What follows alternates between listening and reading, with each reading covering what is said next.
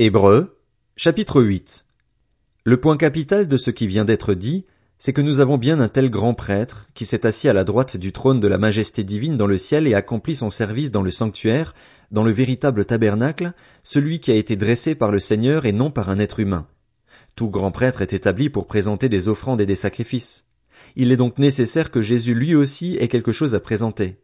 Certes, s'il était sur la terre, il ne serait même pas prêtre, car là se trouvent les prêtres qui présentent les offrandes conformément à la loi. Or, il célèbre un culte qui n'est que la copie et l'ombre des réalités célestes. Moïse en avait été averti alors qu'il allait construire le tabernacle. Regarde, lui dit en effet le Seigneur, et fais tout d'après le modèle qui t'a été montré sur la montagne.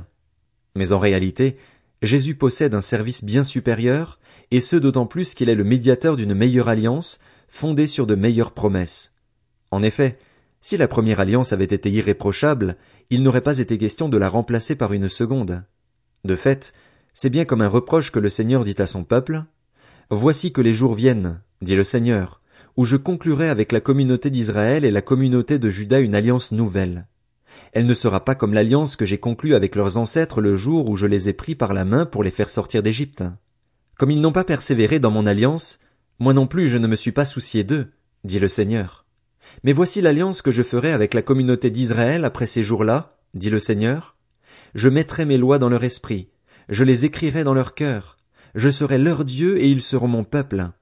Personne n'enseignera plus son concitoyen ni son frère en disant Tu dois connaître le Seigneur, car tous me connaîtront, depuis le plus petit jusqu'au plus grand d'entre eux. En effet, je pardonnerai leurs injustices et je ne me souviendrai plus de leurs péchés ni de leurs fautes. En parlant d'une alliance nouvelle, le Seigneur a déclaré ancienne la première. Or ce qui est ancien, ce qui a vieilli, est près de disparaître.